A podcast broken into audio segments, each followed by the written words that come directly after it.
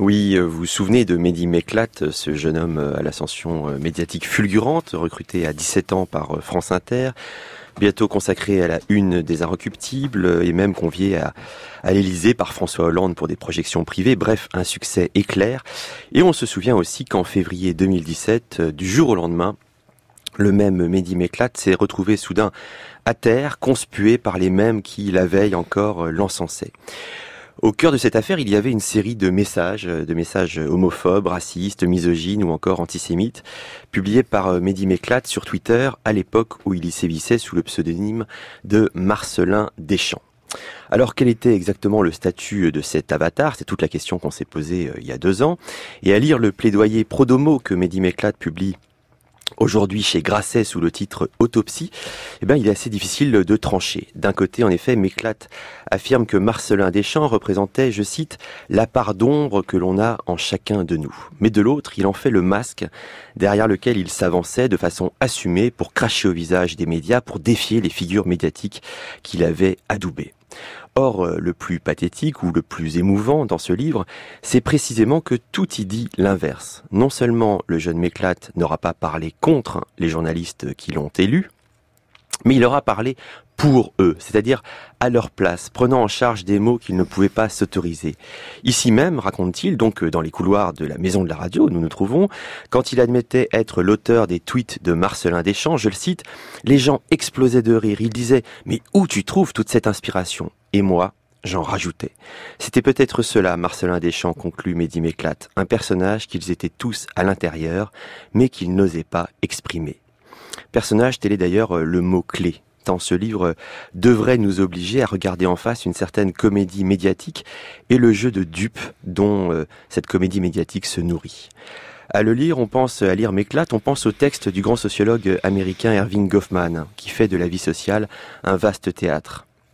Au quotidien, dit Goffman, nous acceptons ou non de jouer tel ou tel rôle, et chacun met autrui en permanence en position de lui donner ou non la réplique. À cette aune, si Méclate aime se présenter comme une victime du système, il apparaît plutôt ici comme un acteur, et un acteur qui a accepté de jouer le jeu.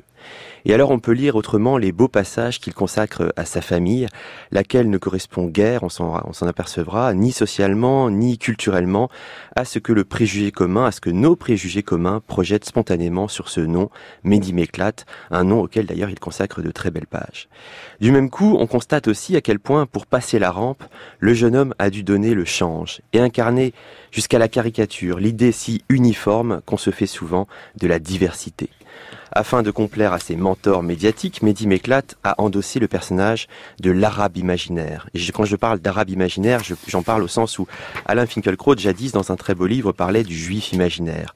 Autrement dit, un arabe pour l'image, connaissant son rôle sur le bout des doigts, concessionnaire du colonialisme, pantouflard de l'exil, resquilleur de la discrimination, pour reprendre ou pour paraphraser les termes de Finkelkraut à l'époque.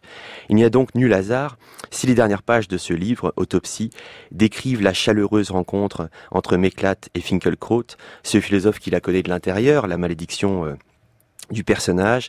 Et ce philosophe qui écrivait jadis, en 1980, il était à peine plus âgé que Mehdi Meklat aujourd'hui. C'était donc dans le Juif imaginaire. Je vous invite à lire ce très beau livre. Et je le cite.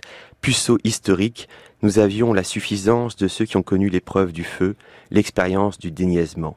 Nous étions cette monstruosité des poupons ricaneurs. Jean Bienbaume dans le monde des livres, aujourd'hui en quelques mots. Eh bien, vous verrez notamment une rencontre avec euh, le bel et grand écrivain euh, Antonio Ortuño, qui vient du, Mexique. On revient sur les cahiers noirs de Martin Heidegger, dont on a beaucoup parlé déjà dans les mois précédents et qui sont enfin euh, traduits. La chronique de Claro, ou le feuilleton de Claro, est consacré à un hommage à Maurice Nadeau. Et puis vous verrez à la une la très belle biographie que Georges Forestier consacre à Molière. Il, il nous permet de rentrer véritablement dans l'atelier du dramaturge.